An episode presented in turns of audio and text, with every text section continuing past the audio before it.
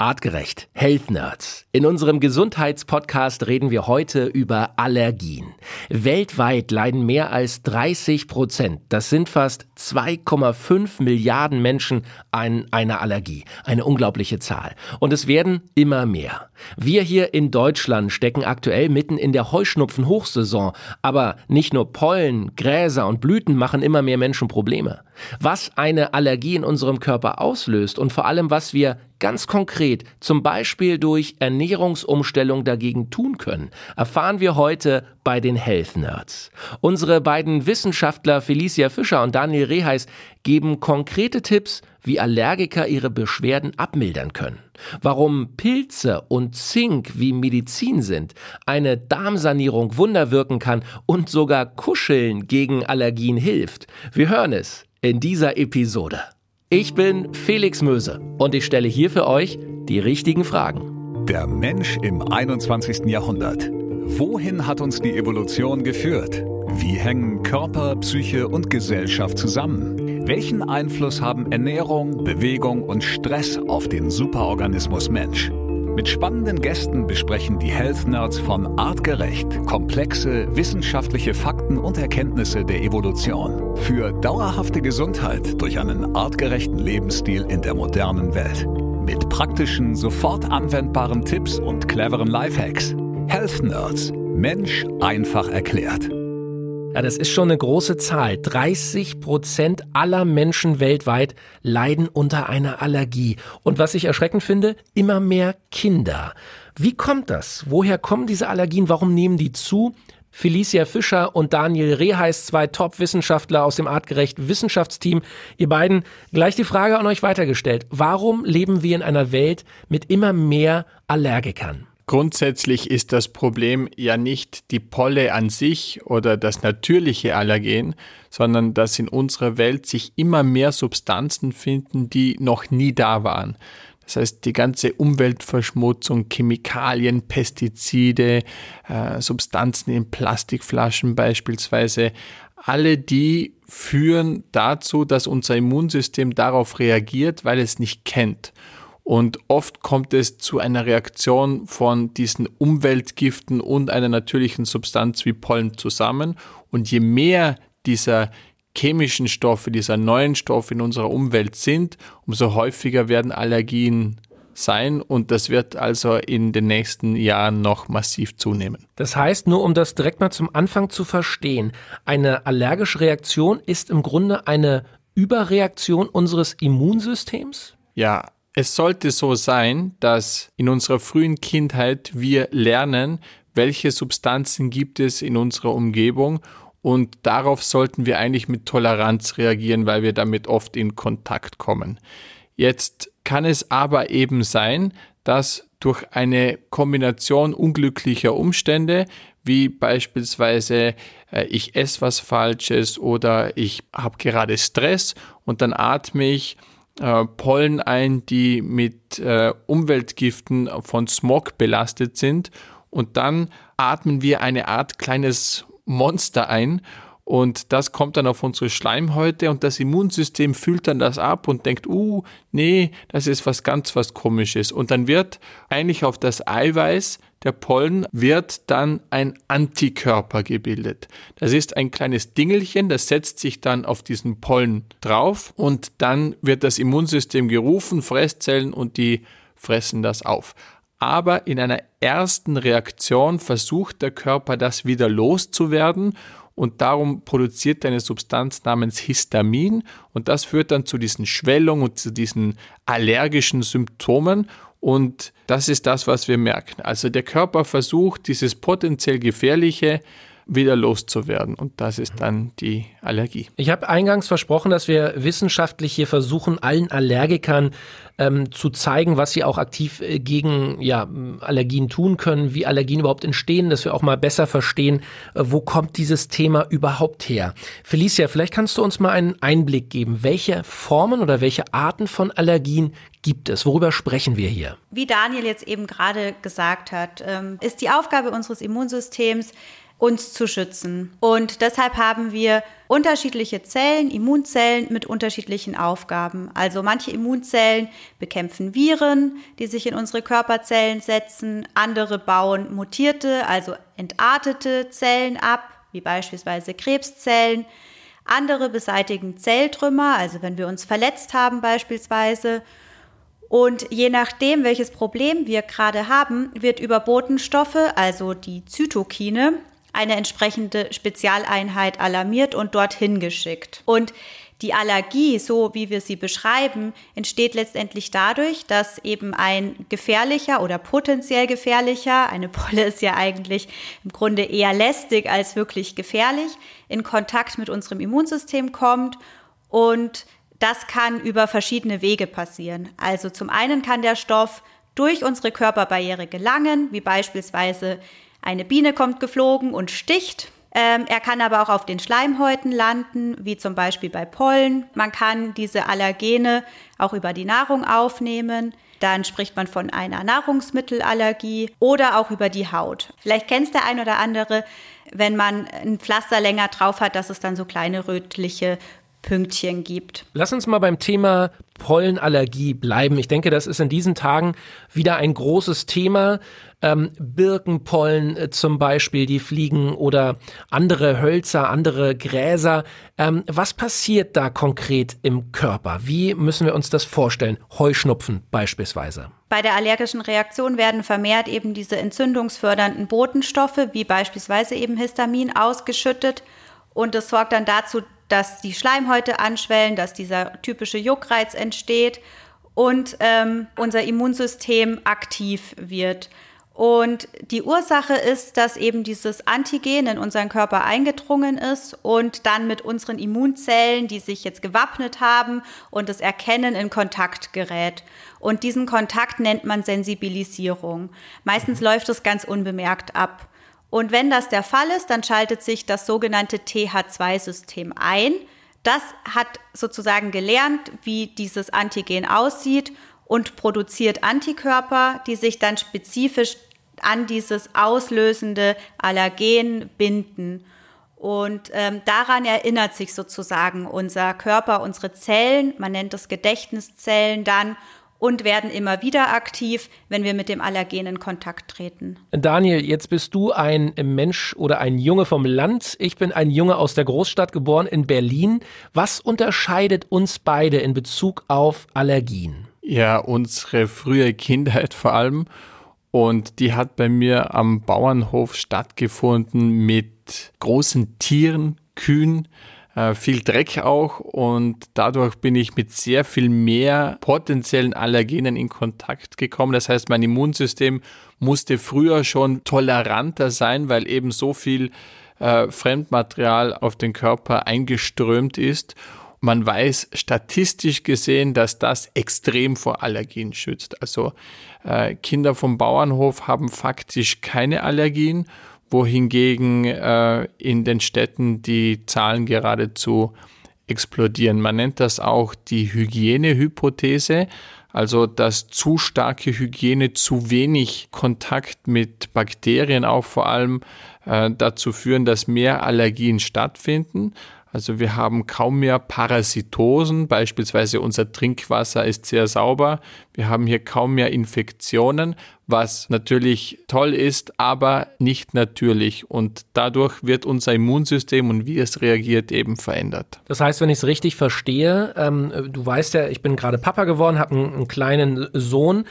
Äh, ich kann also im Grunde meine junge Familie, meine Kinder schon in jungen Jahren in irgendeiner Form vor Allergien schützen oder zumindest davor schützen, dass sie später im Alter Allergien entwickeln. Verstehe ich das richtig? Genau. Also das Allergieprogramm läuft epigenetisch ab. Was bedeutet das? Du vererbst äh, an deinen kleinen Sohnemann gewisse Gene, bedeutet, du kannst aber faktisch nicht eine Allergie vererben, sondern das ist die Art und Weise, wie Gene abgelesen werden. Das heißt, in den ersten Jahren lernt das Immunsystem und schaut, aha, okay, wie reagieren wir auf gewisse Sachen Und diese ersten Lebensjahre, die sind grundsätzlich entscheidend. Also diese Programme, wie die Gene abgelesen werden, die in den ersten Jahren geschrieben werden, die sind dann sehr schwer später zu ändern. Bedeutet, du kannst vor allem in den ersten Jahren für deinen Sohnemann ganz viel tun. Beispielsweise mal Urlaub in Österreich, kannst meine Eltern besuchen und dort in den Stall gehen. Das ist natürlich eine, eine ganz tolle Präventionstherapie. Aber ihr habt ja auch ein Hündchen, die Wilma. Mhm. Und Studien haben auch gezeigt, dass Tiere gerade in den ersten Lebensjahren dazu führen, dass Kinder weniger Allergien hatten. Im späteren Leben hatte das wiederum kein Effekt. Das heißt, wenn jetzt Allergiker denken, ah super, jetzt gehe ich ans Land mit Kühen kuscheln, das hat bei weitem nicht so den Effekt, wie das bei Kindern der Fall wäre. Das heißt wirklich also als Tipp für junge Familien, die kleine Kinder haben, rausgehen in die Natur, wirklich mal auf einen Bauernhof fahren oder auf einen Pferdehof, mal ein Pferd anfassen, eine Kuh streicheln. Das kann tatsächlich im Körper eines jungen Menschen dazu führen, dass er resistenter wird gegen allergische Reaktionen. Ja, und nicht vergessen, in den ersten Lebensjahren vielleicht sogar penibel darauf achten, dass so wenig wie möglich toxische chemische Substanzen wie Spritzmittel, also äh, wirklich dem Baby nur Bio füttern oder beispielsweise Plastik sei auch benannt, nicht diese Phthalate und äh, Bisphenole, die im Plastik sind, die sind auch stark allergieauslösend. Äh, damit sollte das Baby so gut es geht nicht in Berührung kommen. Verband Plastik, achtet auf das Spielzeug, nehmt Glasflaschen. Also da kann man gar nicht genug tun, um hier in den ersten Lebensjahren nicht schon das Immunsystem zu verrückt zu machen. Mhm. Um das nochmal einzuordnen, was heißt erste Lebensjahre? Sprechen wir äh, über ein, zwei, drei Jahre oder wie, wie lange Die lernt das fünf Immunsystem? Lebensjahre. Wobei das wirklich das erste, das Wichtigste ist, dann folgt das zweite. Und äh, nach dem fünften Lebensjahr ist das Programm mehr oder weniger geschrieben. Und je älter wir werden, umso schwieriger wird das dann wieder zu reprogrammieren. Eine wichtige Rolle, weil wir gerade von Babys sprechen, ist natürlich auch, ob und wie lange Kinder von der Mutter gestillt werden, weil eben auch in der Muttermilch wichtige Ballaststoffe sind, beispielsweise Immunproteine wie Lactoferrin und Immunbotenstoffe sowie Hormone und auch Mikroorganismen aus der Umgebung, zum Beispiel, ähm, die darüber über die Gabe der Muttermilch oder der Mama an das Baby transportiert werden. Und diese sind für die Zusammensetzung und die Entwicklung der Flora und entsprechend eben auch für das Immuntraining von großer Bedeutung. Mhm. Über Lactoferrin haben wir schon ein paar Mal hier im Podcast gesprochen. Heißt also auch, Lactoferrin, was ich als erwachsener Mensch äh, supplementiere, kann helfen beim Thema Allergien? Ja, also Lactoferrin kommt vor allem in der Muttermilch vor. Das heißt, äh, man könnte sich fragen, warum brauche ich das als Erwachsener? Aber du musst dir so vorstellen, Felix, als dein Kleiner auf die Welt gekommen ist, war für sein Immunsystem so ziemlich alles neu. Und damit er nicht auf alles reagiert, gibt es Substanzen, die das Immunsystem beruhigen.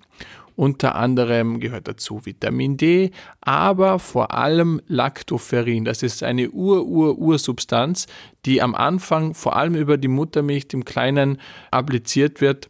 Und diese Substanz ist in der Lage, das Immunsystem zu beruhigen weil man weiß, was Felicia jetzt gerade gesagt hat, von Kindern, die nicht oder nicht lange genug gestillt wurden, dass hier die Allergiewahrscheinlichkeit massiv erhöht ist. Und wir Erwachsene haben auch Allergien und sind dadurch auch ein bisschen wie kleine Babys, die wieder ein bisschen Hilfe brauchen, um ihr Immunsystem zu beruhigen. Und äh, da ist Lactoferrin gerade in unserer modernen Gesellschaft, wo wir so viel mit Fremdkörpern auch konfrontiert sind über die Luft, die wir gar nicht rausfiltern können, äh, den wir nicht entfliehen können, macht das natürlich absolut Sinn. Lasst uns konkret weitersprechen über Dinge, die ich als Allergiker tun kann, um meine Beschwerden äh, abzumildern. Lasst uns wissenschaftlich rangehen.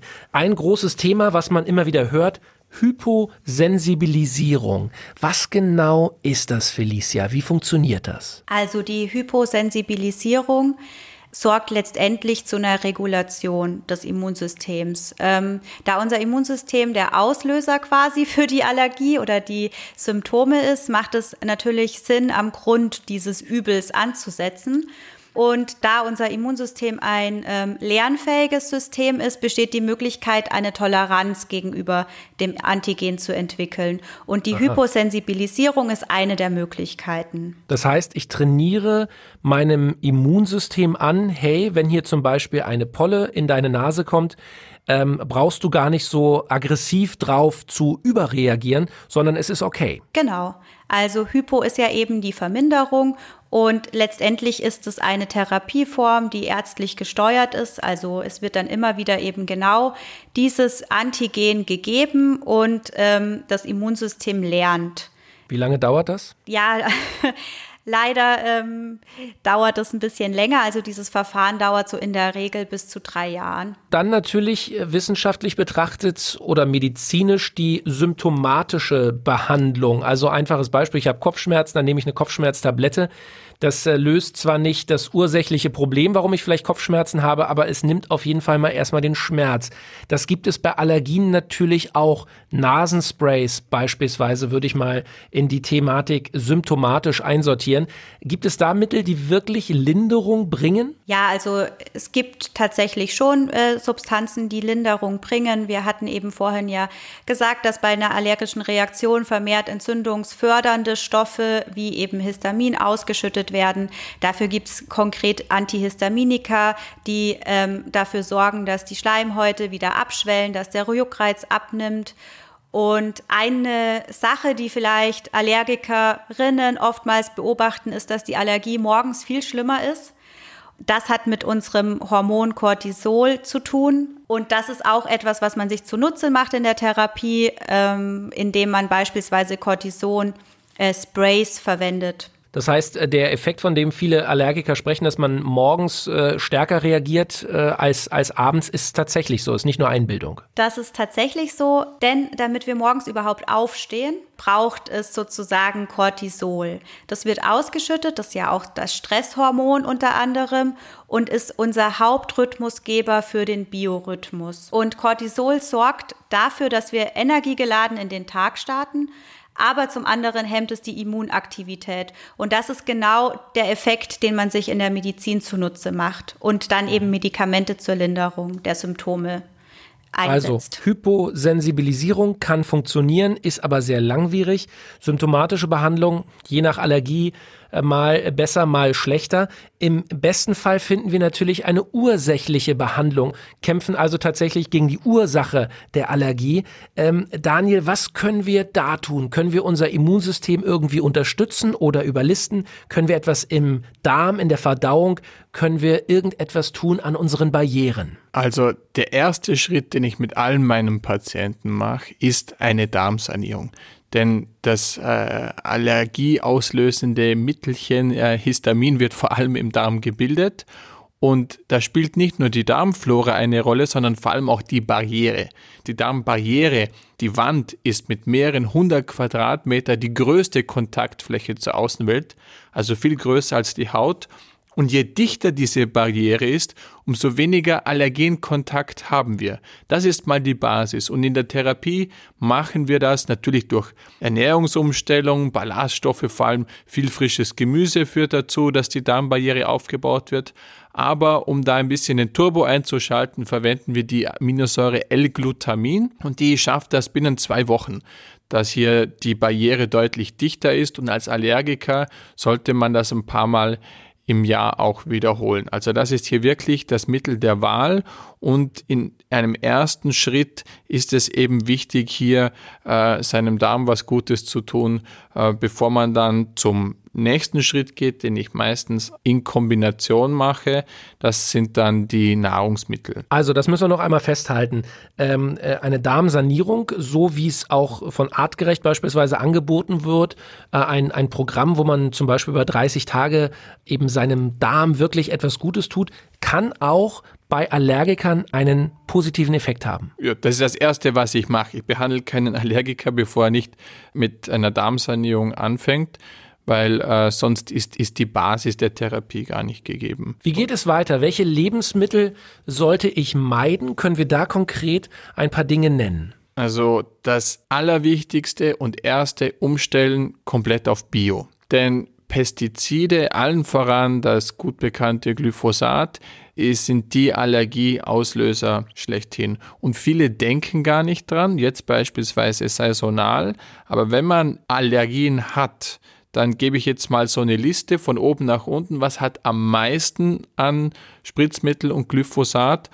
Das ist beispielsweise Erdbeeren, gefolgt von Kirschen, Spinat, Trauben, Sellerie, Äpfel, Tomaten, Paprika, Birnen, Kartoffel und das aus meiner Sicht Hauptproblem im Nahrungsmittelbereich industriell hergestelltes Getreide. Das ist nicht nur mit Pestiziden wie Glyphosat verseucht, sondern enthält auch eine ganze Reihe an Allergenen, die besonders problematisch sind für den Menschen. Und das betrifft vor allem den industriellen Weizen. Wenn man trotzdem nicht auf Brot oder Nudeln verzichten will, achtet darauf, dass es bio ist, dass es möglichst alte Getreidesorten sind. Ähm, die gibt es. Und nicht vergessen das Bier. Denn auch im Bier wurden Glyphosatwerte festgestellt, die teilweise 200 Mal über der erlaubten Menge des Trinkwassers waren. Und als Allergiker würde ich hier wirklich auf die Bio-Variante umsteigen.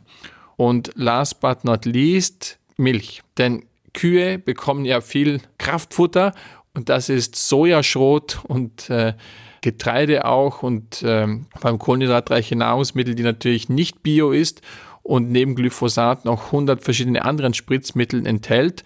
Und durch die hochgezüchteten Kühe und deren Futter entsteht eine Mischung an Allergenen, die teilweise aus der Kuhmilch selber kommen, also gewisse Kuhproteine, Milchproteine sind besonders allergieauslösend, plus dann die ganzen Pestizide und Medikamente, die bei der Kuh eingesetzt werden, bedeutet, unsere moderne Milch ist eine immunologische Bombe und eigentlich in der Nicht-Bio-Variante totales No-Go für Allergiker. Wow, also hier wirklich geballtes Wissen bei uns im Wissenschaftspodcast, im Gesundheitspodcast äh, Health Nerds.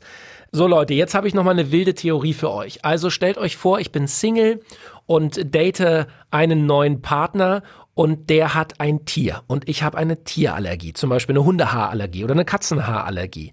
Was kann ich tun, um trotzdem mit meinem neuen Schwarm zusammenzubleiben?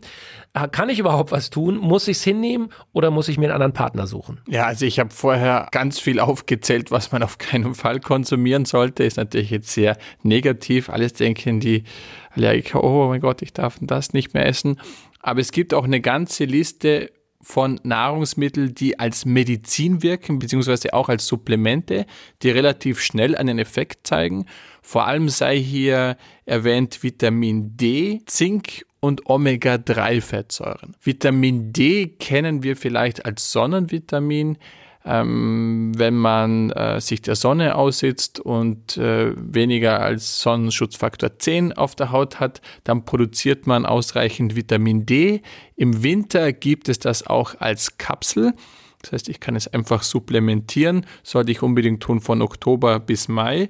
Mhm. Und Zink ist so das antiallergische Element überhaupt. Der Gegenspieler von Histamin kann man auch einfach in der Apotheke als Kapsel kaufen oder, wenn ich noch die Omega-3-Fettsäuren mit dazu nehme, Meeresbewohner essen. Das heißt, alles, was aus dem Wasser kommt, enthält sowohl Zink wie auch viel Omega-3-Fettsäuren und sogar Vitamin D.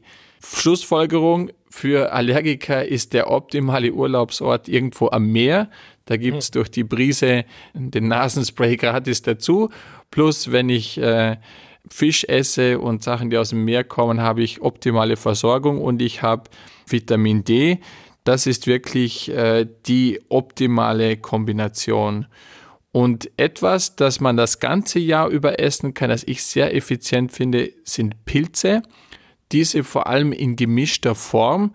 Da kann man wirklich vom Champignon bis hin zum Steinpilz alles konsumieren, aber ganz besonders wirkungsvoll sind äh, Reishi und Cordyceps, die man eher als Supplemente findet als als äh, Pilzpulver und die haben die Eigenschaft, dass sie das Immunsystem eher weg von diesem allergischen Status drängen. Also Pilze sind hier wirklich Nahrung als Medizin. Also Felix ist natürlich eine blöde Situation, wenn man so gerade frisch verliebt ist.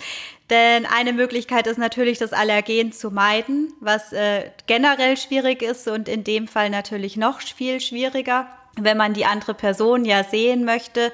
Was da hilft, ist zum Beispiel auch viel draußen sein an der frischen Luft, in der Sonne und auch kuscheln. Das heißt, das Gegenteil von meiden. Aha. Das heißt, viel kuscheln mit jemandem, der, den der, mag. den man mag, ja klar, ähm, ähm, kann äh, tatsächlich helfen, dass ich nicht so anfällig werde für Allergien? Das müsst ihr erklären. Ja, weil einer der Hämmer von allergischen Reaktionen im Körper ist das Kuschelhormon Oxytocin. Und Oxytocin bilden wir vor allem dann, wenn wir Körperkontakt haben mit jemandem, den wir mögen. Das kann sogar ein Tier sein, aber mit äh, einem anderen Menschen ist das noch viel, viel, viel, viel stärker. Das heißt, wenn ich mit jemandem zusammenziehe, der ein, ein Allergenhaustier hat, dann hat man vielleicht eine wirkliche Motivation, was an seiner Ernährung zu tun, ein bisschen Vitamin D zu supplementieren und hoffentlich wird dann auch viel gekuschelt. Sehr gut. Das sind doch sehr konkrete Tipps. Nun ist es so, dass man als Allergiker häufig das Gefühl hat, man ist krank. Man hat eben ein Leiden, man hat äh, Beschwerden. Ist das evolutionär so, dass man sagen kann, wer eine Allergie hat, leidet an einer Krankheit oder ist das völlig falsch? Wenn man die aktuellsten Zahlen ansieht zu Allergikern, dann wird etwas deutlich. Und zwar, dass die Allergie auch schützt vor gewissen Erkrankungen, vor allem beispielsweise Tumorerkrankungen, die auf Umweltvergiftung zurückzuführen sind. Also Wissenschaftler gehen heute davon aus, dass eine Allergie eigentlich als eine adäquate, richtige Reaktion zu betrachten ist auf etwas, das so nicht sein sollte. Also wären unsere Pollen nie in Kontakt gekommen mit dieser ganzen Umweltvergiftung, hätten wir darauf nicht reagiert.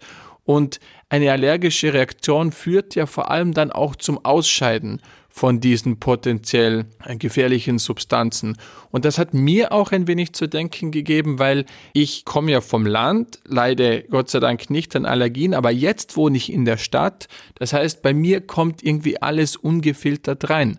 Das hat auch seine Nachteile und äh, motiviert mich öfter mal wieder nach Österreich in die Berge zu gehen, äh, dass, ich wieder durch Frischluftdetoxifikation mache, aber sehen Sie Ihre Allergie vielleicht auch als Schutz, auch wenn es nicht der angenehmste Schutz ist. Ich finde es auch gut, Daniel, dass du unsere Podcast-Hörer jetzt ganz formell siehst. Ja, ja das, ist, das hat zu tun mit Österreich. Österreich können nicht, wir, wir, müssen sie sagen. Wir können die Welt da draußen nicht mit du ansprechen. Das also, kommt von der Monarchie. Ich bleibe trotzdem beim Du bei unseren Hörern. Wir kennen uns jetzt ja mittlerweile alle schon ganz gut.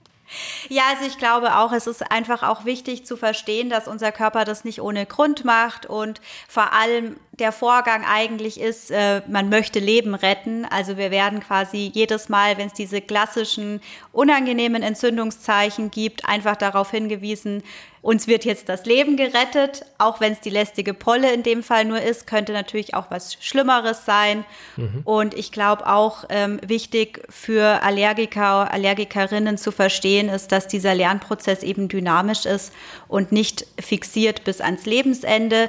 Und das ist eben auch der Grund, warum man beispielsweise Impfungen in bestimmten Abständen wiederholt, um das System, also unser TH2-System, regelmäßig zu schulen es ist alles ein Lernprozess und äh, man kann auch desensibilisiert werden. Leute, wir haben hier in unserem Gesundheitspodcast wieder wirklich viel gelernt. Ich bin äh, dankbar, dass ihr euer Wissen hier mit uns teilt und ich bin sicher, dass wir vielen Allergikern da draußen vielleicht ein paar Ideen gegeben haben, wie sie aktiv etwas tun können gegen ihre Allergien. Ich fasse das Wichtigste nochmal zusammen. Also eine Allergie allgemein ist eine überschießende Reaktion des Immunsystems und unser Immunsystem lernt vor allem in jungen Jahren eben auf die Außenwelt zu reagieren. Insofern wäre wie ich jetzt ein kleines Kind hat, kann frühzeitig schon anfangen, das Kind eben äh, fit zu halten und äh, äh, resistent zu halten gegen Allergien.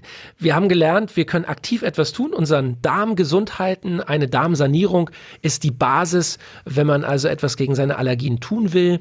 Ich habe äh, mitgenommen beim Bier äh, des äh, deutschen liebstes Getränk, am besten Bio-Bier trinken. Bei Nicht-Bio-Bier gibt's eben auch allergische Reaktionen. Und wir können aktiv in der Ernährung was Gutes tun. Viel Fisch, viel Omega-3-Fettsäuren, Zink und Vitamin D Ingwer, Pilze, Milch sollten wir eher weglassen, zumindest wenn es keine Biomilch ist. Das ist geballtes Wissen hier bei uns in den Health Nerds im Podcast. Ich sage vielen Dank, Felicia Fischer und Daniel Reheis, ihr beiden. Bis zum nächsten Mal. Bleibt schön gesund. Dankeschön. Ciao, Felix. Ciao, ciao. Und wenn ihr noch mehr Fragen habt, wenn euch noch mehr unter den Nägeln brennt zum Thema Allergien, schreibt uns gerne auf allen Kanälen. Wir antworten sehr gerne, sehr konkret auf eure Fragen. Artgerecht. Health Nerds. Mensch einfach erklärt. Ein All Ears on You Original Podcast.